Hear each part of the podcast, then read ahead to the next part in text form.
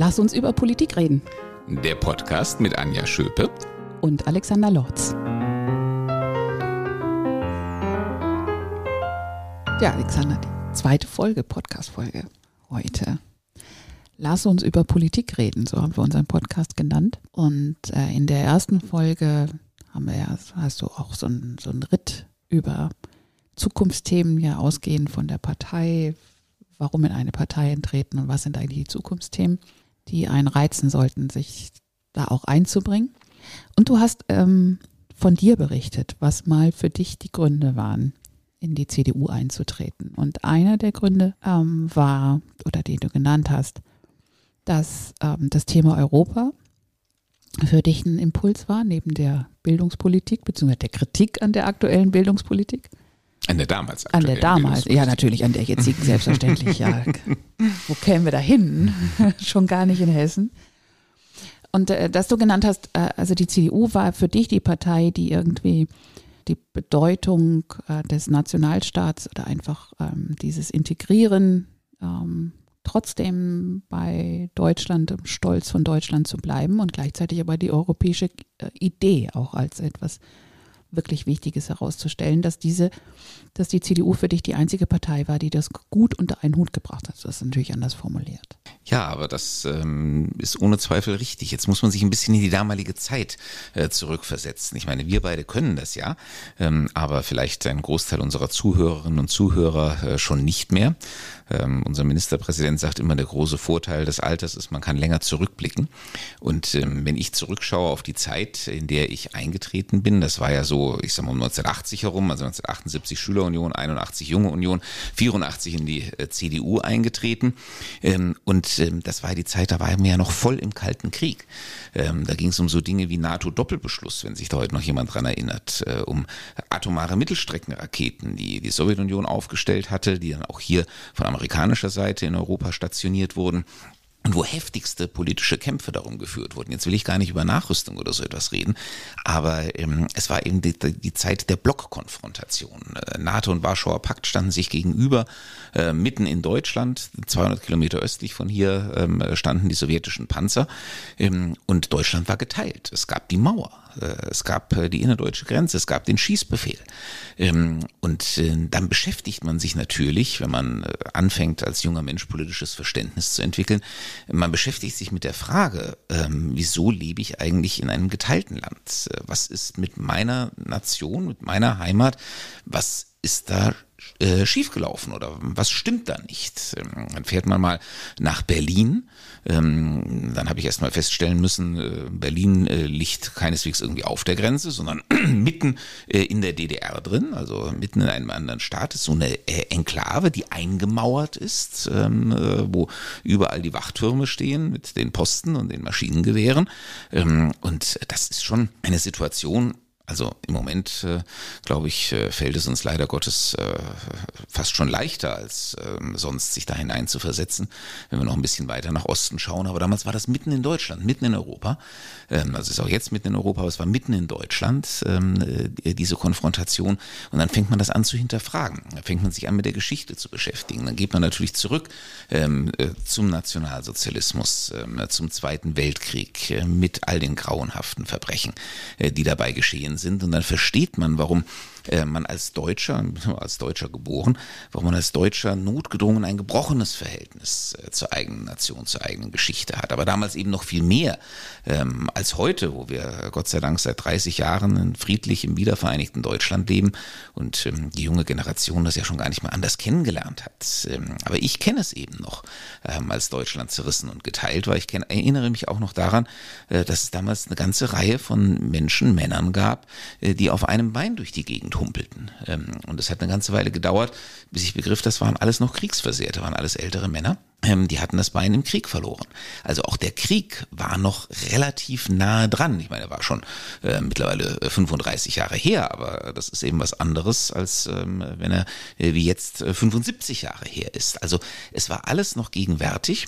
Und ähm, da man ja aber nun mal in dieses Land geboren ist, wenn man als Deutscher geboren ist, deutsche Eltern hat, ähm, war es mir ein Bedürfnis, mich damit zu beschäftigen, ein vernünftiges Verhältnis ähm, auch zum eigenen Land, zur eigenen Nation ähm, zu entwickeln. Und dann begriff ich an einem bestimmten Punkt, ähm, dass die Lösung nur in der europäischen Idee liegen kann. Ähm, dass das ähm, der, äh, der gravierendste Fehler äh, in der deutschen Geschichte war, ähm, sich ähm, gegen Europa zu stellen, äh, gegen diese äh, Idee auch eines vereinigten Europa, ähm, weil man wahnwitzigerweise das Gefühl hatte, man müsse diesen Kontinent beherrschen wollen. Und dafür haben wir dann den auch den entsprechenden Preis bezahlt. Und, und die europäische Idee erschien mir als die Lösung für all das, ähm, wo man ähm, Deutscher sein konnte, auch deutscher Patriot, äh, aber gleichzeitig überzeugter Europäer. Ähm, und diesen Spagat oder diese Symbiose, eigentlich ist es ja etwas, was notgedrungen zusammengehört. Ähm, so wie wir ähm, auch sagen, äh, gibt ja diesen schönen Spruch, also haben die Heimat, das ist das, was unmittelbar äh, um uns herum liegt. Deutschland ist unser Vaterland, Europa unsere Zukunft. Und davon war ich damals überzeugt, davon bin ich ehrlich gesagt heute äh, mehr denn je überzeugt. und es ist ja auch gelungen nur durch die Kraft der europäischen Idee äh, am Ende die Blockkonfrontation, ähm, die Teilung, ähm, äh, Mauer und Schießbefehl äh, zu überwinden. Und ähm, dass äh, ich äh, dann natürlich äh, auch dem Mann, der das geschafft hat auf deutscher Seite, nämlich Helmut Kohl, ähm, ganz toll fand, dass das ein Idol meiner Jugend war. Ich glaube, das wird nach dieser Erklärung vielleicht verständlich. Was würdest du als die zentralen Errungenschaften dann der Europäischen Union bezeichnen? Also das Wichtigste ist und bleibt, glaube ich, die Friedenswahrung. Ähm, das war damals, als man sie gegründet hat, äh, in den 50er Jahren, ähm, war das natürlich äh, das alles überwölbende Ziel. Ich meine, da stand ähm, der Krieg äh, mit all seinen Verwüstungen, mit all dem unendlichen Leid, was er gebracht hatte, den Menschen ja noch ganz unmittelbar vor Augen. Ähm, da ging es um solche Dinge wie die deutsch-französische Erbfeindschaft, so hatte man das ja genannt zwischen 1870 und 1945. Ähm, das zu überwinden, äh, das in das zu transformieren, was heute die deutsch-französische Freundschaft als Keimzelle Europas ist. Ähm, die große Leistung von äh, Männern wie Robert Schumann, Charles de Gaulle, Konrad Adenauer. Also das war das große Ziel der europäischen Integration am Anfang, den Frieden auf dem Kontinent ähm, herzustellen. Ähm, und äh, Deutschland, äh, das besiegte, moralisch völlig äh, deformierte, geteilte und zerstörte Deutschland, das aber trotzdem das zentrale Land in der Mitte Europas bleibt, das wieder zurückzuführen in die Völkergemeinschaft. Und das bedeutet eben zuallererst in die europäische Familie. Das waren ganz, ganz große Ziele.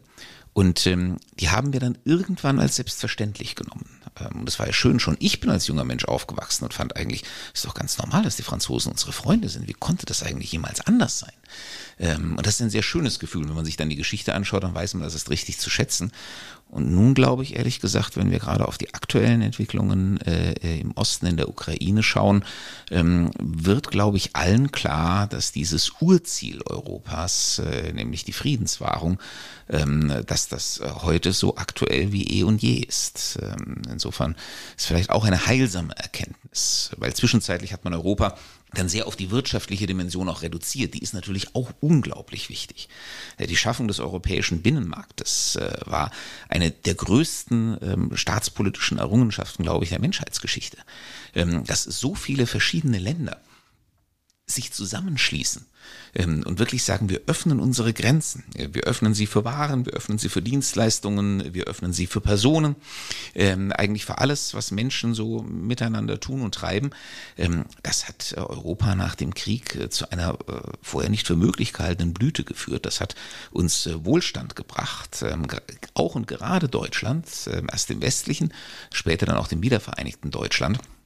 Und heute ist äh, Europa, ist die Europäische Union äh, neben den Vereinigten Staaten und äh, jetzt natürlich neben China, ähm, äh, Japan könnte man noch dazu nehmen, ähm, einer der großen Player der Welt, wirtschaftlich betrachtet, politisch ist ein anderes Kapitel, aber wirtschaftlich betrachtet einer der großen Player der Welt. Und das hätten wir niemals geschafft, diesen Lebensstandard und ähm, diese Stellung in der Welt, ähm, wenn wir nicht diese, ähm, diesen Binnenmarkt mit seinen berühmten Grundfreiheiten geschaffen hätten. Und das bleibt die große Errungenschaft der Europäischen Union. Also im Prinzip sind es eben diese beiden, ähm, die, die Friedenswahrung und ähm, die wirtschaftliche Prosperität. Und äh, jetzt müssen wir halt noch den Sicherheitsaspekt hinzufügen. Daran müssen wir noch einigermaßen arbeiten. Ich glaube, dieser wirtschaftliche Vorteil und gleichzeitig eben Frieden. Wann habe ich Frieden, wenn ich irgendwie das Gefühl habe, ich halte mit Menschen zusammen, die die gleichen Werte wie ich äh, vertreten? Ich glaube, beides muss zusammenkommen. Ja, das ist untrennbar miteinander verbunden. Man sagt ja auch so schön, äh, Menschen, die Handel miteinander treiben, schießen nicht aufeinander. Das stimmt zwar leider Gottes auch nicht hundertprozentig, wenn man in die Geschichte guckt, ähm, aber es reduziert zumindest deutlich die Wahrscheinlichkeit. Äh, so wie überhaupt, wenn man einfach andere Menschen, andere Kulturen kennenlernt, sich ihnen öffnet, ähm, ähm, auch bereit ist, mit neugierigen Augen und Ohren hinzuschauen, hinzuhören und einfach etwas mitzunehmen und zu lernen fast automatisch dazu führt, ähm, dass man sich aus äh, engstirnigem Denken äh, löst, äh, das vielleicht auf die eigene Gruppe, die eigene Gemeinschaft oder das eigene Land fokussiert ist ähm, und der Blick sich weitet. Und da natürlich, sind natürlich wirtschaftliche Zusammenhänge, ist Handel natürlich ein ganz wesentlicher Aspekt. Trotzdem ähm, ist das, was du angesprochen hast, dieser andere Punkt, ähm, eigentlich der zentrale, der entscheidende. Deswegen bin ich auch so froh, dass die Europäische Union in den letzten Jahren, man kann so sagen, in den letzten 15, 20 Jahren, mehr und mehr Gewicht auch auf diese gemeinsamen Werte legt. Ähm, auch beispielsweise in der Europäischen Grundrechtecharta, ähm, die ja auch noch nicht so alt ist. Ähm, man sieht das aber auch in den Reibereien, die wir beispielsweise ähm, mit äh, den polnischen und ungarischen Freunden haben, die sehr, sehr ernst sind. Jetzt vielleicht auch durch die aktuelle Krise etwas ähm, äh, an Bedeutung verlieren, das würde ich jedenfalls hoffen. Aber dieses Ringen um die gemeinsamen Werte, um die gemeinsame Wertegrundlage, das glaube ich ist entscheidend für die Definition der europäischen Identität. Ähm, und ja, unsere Werte, die Werte, die Deutschland äh, unter dem Nationalsozialismus äh, verraten hat, von denen es sich abgewandt hat zu seinem eigenen Schaden, ähm, diese Werte sind ganz zentral verknüpft mit Freiheit, mit Selbstbestimmung, mit äh, Demokratie, ähm, mit Rechtsstaatlichkeit äh, in seinen unterschiedlichen Ausprägungen. Aber das sind wirklich die Kernelemente. Ähm, das sind Ideen, die sind auch hier in Europa entstanden oder entwickelt worden. Ähm, und das ist es, was uns letzten Endes Freiheit und Wohlstand beschert hat und was uns zusammenhält und was wir uns unbedingt bewahren müssen, weil ohne das werden wir weder Frieden noch Wohlstand erhalten können. Joschka Fischer hat mal gesagt, ähm, als er Außenminister war und äh, diese ewig nicht enden wollen, sehr, sehr langweiligen Konferenzen auf europäischer Ebene. Und dann dachte er, er kann nach Hause und dann sagt doch nochmal irgendjemand was und dann äh, es nochmal ein paar Stunden weiter und eigentlich kommt da nichts bei raus. Aber er sagte dann, und ich bin dann immer weggefahren und dann, früher wäre das mit Waffengewalt ausgetragen worden. Gott sei Dank sind es diese ewig nicht enden wollenden, sterbenslangweiligen Sitzungen und Debatten, die wir auf europäischer Ebene haben. Und das ist ja genau das, wird vielleicht auch etwas merkwürdige Blüte, aber was du geschrieben hast, so im, im Kern, es geht darum, demokratisch, wirklich mit Respekt voreinander und es aushandelnd und es eben im Disput vor allem vielleicht auch, aber es im Austausch zu lösen, der Kern der, der Errungenschaft. Ja, weil wir auch alle Demokratien sind und das auch bleiben wollen. Und äh, Winston Churchill hatte mal den schönen Satz gesagt, den ich auch immer gerne zitiere. Die Demokratie ist die schlechteste Staatsform, die es gibt, mit Ausnahme aller anderen, die die Menschheit bisher ausprobiert hat. Ähm, und ähm, auch an diesem Satz, äh, der so diesen typischen schwarzen britischen Humor widerspiegelt, aber da ist auch sehr, sehr viel Wahres dran. Natürlich hat äh, die Demokratie auch Webfehler oder jede Demokratie hat Fehler. Ähm, äh, es, es, gibt nicht das perfekte System. Und natürlich gehört zu den Grundproblemen der Demokratie ja die ständige Suche nach Konsens und Kompromiss. Und deswegen kommen diese stundenlangen Konferenzen zusammen. Man muss versuchen, Leute zu überzeugen. Man muss vielleicht Deals miteinander schließen, unterschiedliche Interessen zum Ausgleich bringen. Das ist alles unglaublich mühsam, unglaublich auch langsam. Ähm, und äh, deswegen, wenn man von außen drauf schaut, dann kommt einem, kommen einem demokratische Systeme oft äh, auch ineffizient vor, sind sie auch bis zu einem gewissen Grad. Ähm, aber äh, es ist der Preis, dieser Effizienzverlust ist der Preis, den man dafür zahlt, dass man am Ende möglichst viele mitnehmen kann. Und sei es nur, ähm, dass ähm, die Menschen das Verfahren akzeptieren, in dem diese Entscheidungen getroffen worden sind und deswegen auch bereit sind, sich in der Sache den Entscheidungen zu fügen, selbst wenn sie sie vielleicht nicht äh, teilen oder nach wie vor für falsch halten und versuchen sie zu revidieren, aber eben auch wieder auf denselben Wegen zu revidieren. Die Probleme stellen sich in einer Diktatur nicht. Da gibt es dann ein oder ein Gremium, ähm, äh, der oder das oder die entscheidet ähm, und ähm, dann wird im schlimmsten Fall marschiert ähm, und äh, notfalls eben ins Verderben. Ähm, äh, es gibt keinen Mechanismus zur Fehlerkorrektur. Ähm, und das ist wiederum der Preis, den man dort bezahlt, jetzt mal von der Freiheit abgesehen, die dabei auch noch drauf geht. Aber ist auch der Preis, den bezahlt man erkennt, ähm, falsche Entscheidungen nicht, äh, bevor man, sie nicht katastrophale Konsequenzen haben, ähm, weil die Kräfte fehlen, äh, die dagegen aufstehen und die Gegenposition formulieren. Das gibt es nur in der Demokratie. Aber da muss man eben auch mit diesen Gegenpositionen zu leben lernen und muss es irgendwie ausmoderieren. Es gibt doch auch nur zwei Wege zu erreichen, dass Menschen sich verändern oder dass Menschen eben einer Idee folgen.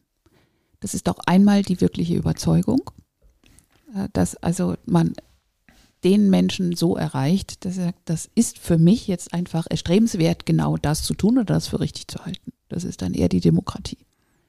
Oder ich schaffe es durch Angst. Also, dass ich den Menschen zwinge und dass er vor den Folgen solche Angst hat, ähm, die Angst einfach größer ist, dass er eben sagt, okay, dann geht es halt in die Richtung. Und das ist doch im Kern Demokratie und Diktatur. Ja, es äh, sind die großen Gegensätze. Dann gibt es natürlich die unterschiedlichsten Erscheinungsformen. Ich meine, man kann ja auch bei den äh, Diktaturen, kann man ja auch totalitäre Systeme und in Anführungszeichen nur autokratische Systeme äh, unterscheiden. Umgekehrt gibt es natürlich auch bei der Demokratie viele verschiedene Spielformen und auch viele äh, unvollkommene. Aber ja, äh, Im Kern hast du völlig recht, das sind die beiden Mechanismen. Und der Zwang ist natürlich die oberflächlich effektivere. Ähm, wenn ich äh, jemandem etwas befehlen kann und der läuft los, weil er Angst hat, was passiert, wenn er den Befehl nicht ausführt, ähm, ja, dann läuft er halt los. Wenn ich mit dem erstmal anfange zu diskutieren und ihn zu überzeugen, dass er es für richtig findet, loszulaufen, dauert das natürlich wesentlich länger. Nur er läuft dann halt mit wesentlich mehr innerer Überzeugung los. Und äh, das ist viel, viel nachhaltiger. Ähm, und ähm, man bewahrt sich eben auch den gegenseitigen Respekt und äh, die freie Entscheidung. Und deswegen trägt man dann so etwas auch ganz anders durch. Und das ist äh, dieser, der große Irrtum, den wir auch jetzt etwa in der Auseinandersetzung mit ähm, äh, Systemen ähm, wie dem chinesischen haben, die ja ähm, oft gerne in der Propaganda ähm, auch formulieren nach dem Motto, seht mal her, ne, der Westen, bis die mal irgendwann eine Entscheidung getroffen haben, haben wir sie schon dreimal umgesetzt. Ja, stimmt. Ähm, aber man zahlt eben an anderer Stelle einen hohen Preis dafür. Und dafür sind eben die Entscheidungen, die wir in der Demokratie treffen, letzten Endes wesentlich nachhaltiger. Was würdest du denn sagen, wohin muss sich die, sollte sich die EU entwickeln? Wo sind noch die Defizite? Ich glaube, die Europäische Union muss jetzt gerade in diesen Zeiten ähm, ihre eigene Erzählung neu entwickeln. Ähm, und ich glaube, dafür ist diese, dieser Gedanke der Wertegemeinschaft, der Wertebasis ähm, ein sehr, sehr guter Ansatzpunkt. Ähm, die Europäische Union hatte zwischenzeitlich, nachdem gesagt, der Aspekt der Friedenswahrung etwas in den Hintergrund getreten war im öffentlichen Bewusstsein, hatte sie ein unglaublich technokratisches Image, hat sie ja bis zum gewissen Grade noch immer. Äh, eben gerade aufgrund dieser vielen formalen und umständlichen Mechanismen, äh, wie man sich da abstimmt, wie man in irgendeiner Form ähm, zu Ergebnissen kommt. Ähm, und klar, wenn man mal durch die äh, Gänge des Berlin Monstre läuft, wie der Sitz der Europäischen Kommission in Brüssel heißt, diese riesige Maschinerie am Arbeiten sieht, wobei ich immer sage. Also die Europäische Kommission hat ähm, äh, kaum mehr Mitarbeiter als äh, eine ordentliche Großstadt. Ähm, aber äh, trotzdem ist das im ersten Moment wirkt das eben alles unglaublich administrativ, technisch, ähm, bürokratisch und, äh, und seelenlos, auch bis zu einem gewissen Grade. Und wir müssen, glaube ich, der Europäischen Union ihre Seele zurückgeben. Deswegen ist es gut, wenn wir uns auch auf so etwas wie die Friedenswahrung als ähm, Grundidee äh, besinnen. Aber ich finde ehrlich gesagt, wirtschaftliche Prosperität zu sichern, ähm, äh, ist jetzt auch nicht so ein schlechter Beitrag äh, zum Seelenleben. Ähm, und, ähm, und natürlich ähm, äh, eben dieser Freiheitsgedanke, dieser Gedanke, dass man ein politisches System verkörpert äh, und bewahren will, ähm, das einfach die Freiheit des Einzelnen, die Grundrechte des Einzelnen ähm, besser achtet äh, als äh, jedes andere ähm, auf diesem Planeten. Ähm, das, ähm, also ich meine jetzt nicht Europa im Vergleich zu anderen demokratischen Systemen, sondern Demokratie im Verhältnis ähm, zu äh, diktatorischen Systemen. Und das müssen, müssen wir den Menschen einfach auch immer wieder erzählen, damit sie es äh, wertschätzen können. Wie gesagt, ich glaube im Moment mit Blick ähm, äh, in die Ukraine ähm, ist diese Wertschätzung mehr da als in vielen vergangenen Jahren.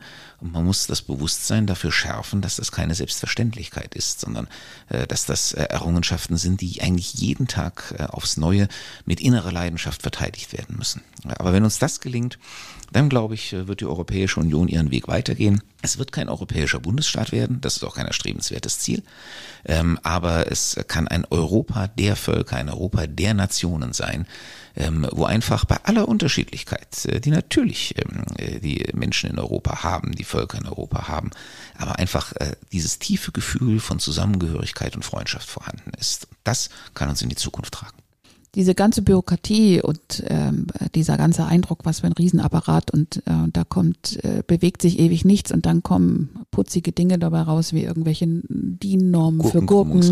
Genau. Ähm, Übrigens auf ja. Initiative eines Mitgliedstaates. Die Story habe ich in meiner Europarechtsvorlesung äh, immer so gerne erzählt. Die verrücktesten Ideen, die die europäische Bürokratie hervorgebracht hat, wenn man sie zu ihren Ursprüngen zurückverfolgt, ähm, liegen sie in irgendeinem nationalen Interesse. Und in diesem Falle war die Gurkenkrümmung, das war tatsächlich ähm, das nationale Interesse von Gurkenfarmern. Will nicht beschwören, welcher Mitgliedstaat das war, aber ich meine, es wäre Dänemark gewesen, aber man mag mich korrigieren. Ähm, aber da ging es wirklich darum, die haben halt Gurken im Treibhaus gezüchtet und im Treibhaus kann man äh, Gurken ja so beeinflussen, dass sie eben eine bestimmte Krümmung kriegen. Freilandgurken, die draußen wachsen, so hat man mir das jedenfalls mal erklärt, ähm, da hat, die hat man nicht so in der Hand, die krümmen sich auch anders. Äh, das heißt, wenn man eine bestimmte Krümmung vorschreibt für die Gurken, dann ist das tendenziell ein Vorteil für die Treibhausgurken ähm, äh, gegenüber den Freilandgurken. Und das haben die irgendwie geschafft äh, durchzusetzen, dass man das in Europa ähm, äh, so festschreibt und damit ist einfach ein Wettbewerbsvorteil für die eigene Landwirtschaft herausgekommen. Ähm, ja, mit sowas muss man natürlich auch immer rechnen. Ich meine, das sind die fortbestehenden nationalen Egoismen, das kann man mit einem bestimmten Schmunzeln quittieren, das muss man immer in Rechnung stellen. Da muss man auch immer sehr darauf aufpassen, ähm, wie solche, ähm, äh, wo solche Entscheidungen herkommen. Deswegen muss man sie auch immer wieder hinterfragen. Aber man muss ehrlicherweise auch sagen, das sind keine Ausgeburten der europäischen Bürokratie. Aber solche, also du merkst es ja auch an uns, es ist ja nur schon ein paar Jahre her, dass das irgendwie durch die Presse ging, dass sowas dann in Erinnerung bleibt. Ich äh, denke, es ist einfach äh, es wohnt jedem System, komplexen System inne, dass man einen gewissen Überbau braucht. Und äh, das merkt man an, an jedem Betrieb, wenn man es über eine gewisse Anzahl von Mitarbeitern geht, dann braucht es eben eine gewisse Bürokratie, Hierarchie und je größer und komplexer sie werden, desto äh, undurchsichtiger scheint es. Ähm, mir persönlich ist das eigentlich Schnurz, wenn ich darauf vertrauen kann, dass da Menschen im Sinne der Werte arbeiten, die ich für richtig halte. Und dann muss man ein bisschen aufpassen, dass diese Blüten nicht zu häufig werden. Aber ähm, an, an sich, also wenn ich weiß, da geht es um diese Grundidee und dafür braucht es halt so einen bürokratischen Überbau in gewisser Weise, dann, dann ist das okay, solange dieses Vertrauen darin nicht verloren geht. Und das, glaube ich, ist aber durchaus so ein, so ein Wunderpunkt wenn Menschen dieses Vertrauen nicht haben, sondern denken, was macht ihr da eigentlich? Oder ihr seid da nur, um euch irgendwie schicke Mandate irgendwie zu sichern, dann wird es schwierig. Das ist auch die fortbestehende Herausforderung. Ähm, und natürlich wird das durch Skandale, die es immer gibt, weil es Menschen gibt, äh, weil Menschen auch anfällig sind, ähm, auch äh, für natürlich für die Verfolgung eigener Interessen bis hin zu Korruption oder so weiter. Es gibt es in jedem System. Ähm, das kann man auch vom System her äh, nicht wirklich ausschließen. Man kann natürlich Korruptionsbekämpfungsmechanismen installieren, das ist auch ganz wichtig. Ähm, deswegen gibt es sowas wie äh, beispielsweise Olaf auf europäischer Ebene, diese Betrugsbekämpfungseinheit. Also sowas braucht man, so wie man halt auch die Polizei braucht. Äh, in dem Moment, wo ähm, Menschen anfangen, in etwas größeren, komplexeren Gesellschaften zusammenzuleben, brauchen sie irgendeine Art von Polizei, weil ansonsten immer irgendjemand auftaucht, der die Regeln missachtet und das halt nicht ungestraft tun kann weil die Regeln sonst äh, ihre Bedeutung verlieren. Und deswegen brauchen wir zum Beispiel auch Juristen. Also deswegen sagen wir Juristen ja auch immer so gerne, wir sind einer der ältesten äh, Berufsstände der Welt. Vielleicht nicht der älteste, da gibt es ja andere ähm, Kandidaten dafür, aber ähm, einer der ältesten Berufsstände der Welt, weil in dem Moment, äh, wo sich äh, im alten Ägypten äh, oder wo auch immer angefangen haben, so die ersten größeren Gemeinwesen zu bilden, ähm, die nur funktionieren konnten, weil man Regeln aufstellte. In dem Moment, wo man Regeln braucht zum Zusammenleben, braucht man Juristen, die diese Regeln entwerfen, die diese Regeln auslegen, die notfalls auch äh, darüber entscheiden. Ähm, und ähm, ja, ähm, und ich weiß, es gibt genug Vorurteile gegen Juristen. Ich habe auch ein breites Repertoire an Juristenwitzen. Aber am Ende äh, ist es eben so, dass eine menschliche Gemeinschaft, schon gar in der Welt von heute, nicht ohne Regeln funktionieren kann. Und äh, dass es dafür natürlich auch die Fachleute braucht, die Formulierer, die Überwacher dieser Regeln. Und ähm, ja, die dürfen sich auch nicht verselbstständigen. Ähm, die Regel darf kein Selbstzweck werden. Auch die muss man immer wieder aufs Neue hinterfragen. Ähm, äh, aber ohne geht's halt nicht. Ähm, und das ist übrigens auch der Unterschied zwischen Demokratie und Diktatur. In der Diktatur brauchen sie keine Regeln oder sie brauchen nur eine einzige. Ne? Ähm, mal äh, äh, aus unseligen Angedenkens aus unserer dunklen Vergangenheit zu zitieren. Und der Führer hat immer recht. Ja, einfache Regel. Ähm, dann muss man nicht weiter fragen. Brauchen wir übrigens auch keine Juristen mehr, äh, weil ist ja relativ easy. Ähm, und äh, in dem Moment aber, wo man äh, das nicht glaubt, wo es nicht diesen absoluten Befehl und Gehorsam gibt, wo es eben nicht diese äh, diese diktatorischen oder gar totalitären Mechanismen gibt, wenn man anfängt, ähm, miteinander zu reden, sich zu überzeugen, in dem Moment muss man sich Regeln geben.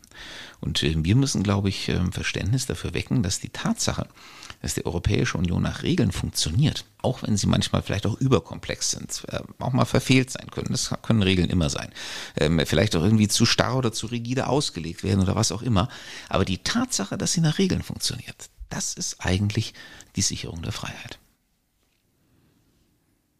Würdest du sagen, dass ähm, für die EU der Zukunft sich die Mitgliedstaaten mal von der Einstimmigkeit verabschieden müssten? Also im wirtschaftlichen Bereich haben sie das ja getan. Äh, Im wirtschaftlichen Bereich, also im Bereich des Binnenmarktes, äh, wird mittlerweile, die meisten Dinge mit qualifizierter Mehrheit entschieden. Und das ist auch gut und richtig so. Äh, sonst wären wir äh, im wirtschaftlichen Bereich niemals dort angekommen, äh, wo wir heute mit dem Binnenmarkt sind. Wenn es um die Sicherheitsaspekte geht, deswegen habe ich das auch vorhin als sozusagen das fortbestehende Manko der Europäischen Union benannt. Und zwar sowohl um die innere Sicherheit, also wenn wir von Dingen eben wie Polizei, Justiz und so weiter reden, als auch die äußere Sicherheit. Ähm, also wenn wir davon reden, wie wir uns nach außen aufstellen und auch notfalls verteidigen, ähm, da äh, sind die Mitgliedstaaten noch natürlich noch wesentlich empfindlicher als äh, auf dem wirtschaftlichen Sektor, weil da geht es an die Kernbereiche der eigenen Souveränität. Ähm, und deswegen gibt es da zum großen Teil noch das Einstimmigkeitsprinzip, aber man sieht natürlich auch, dass das Einstimmigkeitsprinzip lähmt. Äh, deswegen ja, ich glaube, wir müssen da auch zu Mehrheitsentscheidungen kommen. Aber die Zeit muss dafür reif sein, ähm, denn diese Mehrheitsentscheidungen müssen ja auch akzeptiert werden. Ähm, und ähm, solange ein Staat, ein Mitgliedstaat auch Angst davor hat, dass wenn er Mehrheitsentscheidungen akzeptiert, äh, dass er gezwungen werden könnte, total gegen seine eigenen Interessen zu handeln, ähm, solange ist die Zeit dafür einfach noch nicht reif. Im wirtschaftlichen Bereich war sie dafür glücklicherweise irgendwann reif, es hat aber auch lange gedauert. Und ich hoffe, dass wir auch äh, in den anderen, also in den sicherheitspolitischen Bereichen, diese Reife erlangen, weil wir werden anders einfach nicht bestehen können ich, also nicht, dass ich, dass ich falsch verstanden werde. Natürlich ist diese totale Empörung und das Entsetzen über das, was Putin jetzt getan hat, äh, absolut nachvollziehbar. Gleichzeitig wundere ich mich aber ehrlich gesagt ein bisschen, weil das ja schon, äh, also negiert, ja, es kann sein, dass es Staaten, Menschen auf der Welt gibt, die die europäischen Werte, wie wir sie vertreten, oder die westlichen Werte, wie wir sie vertreten, nicht für so wichtig halten und nach anderen Spielregeln ähm, ihr Leben und ihr, ihr Handeln gestalten. Und die, das Thema Sicherheit glaube ich schon, dass da dass wir da noch was tun können, weil wir müssen schlichtweg damit rechnen, dass sowas passiert. Ähm, weil es immer irgendwie im Sinne von Balance einen Teil des Gesamtsystems auf der Welt geben wird, das nach anderen Spielregeln agiert, aus anderen Motiven, als wir sie in unserem Wertesystem akzeptieren können. Ja, ähm, wir müssen uns, glaube ich, darüber im Klaren werden, dass äh, die Demokratie, wie wir sie kennen, westlicher Prägung, ähm, nur in einer absoluten Minderheit ähm, der Staaten auf dieser Welt präsent ist. Ähm, ich meine, äh, es sind im Verhältnis zu äh, dunklen früheren Zeiten deutlich mehr geworden. aber wir sind noch weit davon entfernt, die Mehrheit auf diesem Planeten zu stellen. Vielleicht werden wir das auch nie tun. müssen wir auch gar nicht unbedingt tun. Es muss ja nicht jeder nach unseren Spielregeln leben. das ist ja auch über Geschichte, Kultur, Tradition in vielerlei Hinsicht gewachsen. Also ich habe da auch durchaus Respekt äh, ich habe absoluten Respekt auch vor anderen Kulturen, die auch eine andere Grundvorstellung von der Gesellschaft haben. Nur dort, wo es in Zwang und Unterdrückung umschlägt, da finde ich, äh, da ähm, hört es dann einfach auf. Das kann man dann auch nicht mit historischen und äh, kulturellen Unterschieden erklären, sondern ähm, dahinter verbergen sich meistens ähm, einfach ähm, Machtinteressen und halt die Möglichkeit, so etwas mit Macht auch durchzusetzen und dann macht es eben jemand. Ähm, aber ähm, ja, wir sind eine Insel auf dieser Welt, äh, Europa, Nordamerika, noch ein paar Staaten außerhalb ähm, dieser Regionen. Ähm, und, und, eben selbst in Europa äh, ist das nicht durchgängig verbreitet, das sieht man ja im Moment gerade. Ähm, und ähm, deswegen müssen wir uns auch immer wieder ähm, dieser Identität selbst vergewissern. Man kann ja trotzdem mit anderen, äh, auch mit anderen Kulturen sowieso, aber auch mit anderen Staaten, selbst mit äh, machtbestimmten Staaten, selbst mit Autokratien und Diktaturen, kann man ja auskommen. Dafür gibt es Diplomatie, dafür gibt es auch solche Dinge ähm, wie das Völkerrecht. Nur man darf sich halt keinen Illusionen hingeben. Das sieht man im Moment gerade wieder. Man darf sich halt keinen Illusionen hingeben, äh, dass die ähm, nach unseren Regeln spielen würden. Man muss sich anschauen, wie die selbst zur Macht gekommen sind, äh, wie sie die Macht äh, in ihren jeweiligen Staaten, ihren Gemeinwesen ausüben. Und dann kann man mit relativ guter Wahrscheinlichkeit davon ausgehen, dass die gleichen Mechanismen, mit denen sie die Macht im Inneren errungen haben und für sich sichern, auch bereit sind, nach außen anzuwenden. Und wenn man das einfach weiß und realistisch einpreist, äh, dann glaube ich, bekommt man auch ein realitätsnahes Bild von der Welt. Die Kernfrage ist aber, wie, wie werden wir wehrsam? Natürlich ist naheliegender Reflex, wir müssen uns als EU militärisch auch so aufstellen, dass wir so einer Aggression auch mit Aggression begegnen können. Nur kollidiert das nicht im Kern gegen es also mit unseren Werten? Ja, natürlich ähm, gehört eigentlich der Verzicht auf physische Gewalt. Militärische Gewalt ist ja sozusagen die extremste Form der physischen Gewalt zwischen Staaten. Ähm, das gehört natürlich äh, zum absoluten Grundkonsens äh, der Europäischen Union und überhaupt ähm, eigentlich normalerweise der Demokratien. Also es ist ja, ich weiß nicht, ob es überhaupt ein Beispiel in der Geschichte gibt, aber wenn sind sie extrem selten, dass mal Demokratien Krieg gegeneinander geführt haben. Meistens hat man mindestens auf einer Seite ein nicht demokratisches Regime. Äh, so entsteht dann die Gewalt. Aber mein Gott, Gott, wir haben äh, in Deutschland ja auch dieses schöne alte Sprichwort, es kann der Beste nicht in Frieden leben, wenn es dem bösen Nachbarn nicht gefällt. Ähm, äh, die alten Römer haben das etwas härter ausgedrückt. Wenn du den Frieden willst, bereite dich auf den Krieg vor. Ähm, und das, da ist halt leider Gottes auch etwas Wahres dran. Ähm, solange es Menschen, Staaten, wen auch immer auf dieser Welt gibt, für die physische Gewalt oder unter Staat militärische Gewalt ein legitimes Mittel der Politik ist, ähm, solange ist der bloße Verzicht auf Gewalt auf der eigenen Seite keine Lösung, weil dann wird man eben einfach überwältigt. Und äh, deswegen, ja, obwohl uns das zuwider ist, ähm, äh, obwohl ähm, einen die Tränen in die Augen treten, wenn man sich äh, überlegt, was man mit dem Geld, was man äh, für Rüstung ausgibt, ähm, alles sonst an Gutem in der Welt bewirken könnte. Nur das hilft ja alles nichts, äh, wenn man am Ende wehrlos äh, einer Aggression ausgeliefert ist. Und ähm, insofern, äh, ja, es ist ein notwendiges Übel, ähm, das äh, aber eben auch Demokratien, auch eine Gemeinschaft wie die Europäische Union ähm, auf sich nehmen müssen, bis zu dem Moment, äh, wo wirklich nur noch äh, friedliebende Staaten und Menschen auf dieser Erde existieren. Aber ich habe ehrlich gesagt Zweifel, dass wir diesen Moment erleben werden. Das glaube ich auch nicht. Also äh, wir zwei glaube ich nicht mehr. Nee, wahrscheinlich äh, nicht. Aber ich, ich glaube Schade. schon auch, dass, es, ähm, dass das ein Reifegrad der Menschheit wäre, der, wenn er denn mal erreicht wird, noch lange in der Zukunft liegen wird. Aber das ist, und ähm, vielleicht ist das sogar ein schönes Schlusswort für die heutige Folge, ähm, das ist vielleicht ähm, auch die große Funktion äh, der Europäischen Union. Ähm, weil die Europäische Union gezeigt hat, äh, dass eine Reihe von Staaten, die jahrhundertelang bitterste Kriege miteinander ausgefochten haben, Äh, ich habe vorhin die deutsch-französische Erbfeindschaft, die angebliche, zitiert. Ähm, ich meine, daran haben die Menschen ja für eine bestimmte Periode in der Geschichte wirklich geglaubt, dass das ein natürlicher Antagonismus sei und dass man halt von Zeit zu Zeit sich die Köpfe einfach einschlagen müsste. Und wir haben in der Europäischen Union bewiesen, dass das ein großer, ein historischer Irrtum war. Und wir haben ihn überwunden. Ich glaube, das kann man wirklich sagen. Wir haben ihn innerhalb der Europäischen Union überwunden. Niemand denkt auch nur noch äh, an eine solche Möglichkeit. Und wenn das möglich war, jedenfalls mal in dem begrenzten Rahmen der Europäischen Union, warum soll es nicht irgendwann auch im Weltmaßstab möglich sein? Aber das wird mit Sicherheit noch ein langer Prozess. Das ist, ist absolut richtig. Und ich glaube aber, wir müssen einfach damit rechnen, dass, dass äh, auf welche Art und Weise auch immer es äh, Ereignisse gibt, die zeigen, es gibt Menschen oder Völker oder wie auch immer, die sich an unsere Spielregeln in Anführungszeichen oder an unser Wertesystem nicht halten oder einfach mal ausbrechen. Völlig anderes Thema ist Trump. Das ist ja auch ein Ereignis gewesen, weil plötzlich quasi aus dem eigenen Wertesystem taucht da so einer auf, der darauf pfeift. Und das ist, glaube ich, etwas, was wir lernen müssen als EU, e als Gesellschaft. Es kann so sein. Es wohnt dem Menschen vielleicht inne, plötzlich einfach mal auszuscheren und dafür müssen wir wehrsam sein. Ja, und das ist vielleicht äh, auch eine spannende Frage, ähm, wo eigentlich die größeren Gefahren lauern. In der äußeren Bedrohung eines demokratischen Systems oder, das war das Beispiel Trump, ähm, in der inneren Erosion, dass plötzlich aus dem eigenen System heraus äh, jemand aufsteht oder eine Kraft entsteht, ähm, die das System selbst zerstören will. Ich glaube, das ist eine offene Frage oder die tritt in vielen verschiedenen Konstellationen auf. Vielleicht ist das ein Thema für eine unserer nächsten Folgen. Wir werden noch viele Andockpunkte haben und den auf jeden Fall auch mal aufgreifen. Aber erst einmal hat viel Spaß gemacht. Ich danke dir. Jeweils. Ja, und abschließend ein herzliches Dankeschön an alle, die uns bis hier zugehört haben. Wenn Sie weitere Informationen wünschen oder uns ein Feedback geben wollen, Anregungen, Wünsche für uns haben für unseren Podcast, dann gerne auf deiner Homepage alexander-lorz.de-podcast oder auf deinen Accounts auf Insta und Facebook.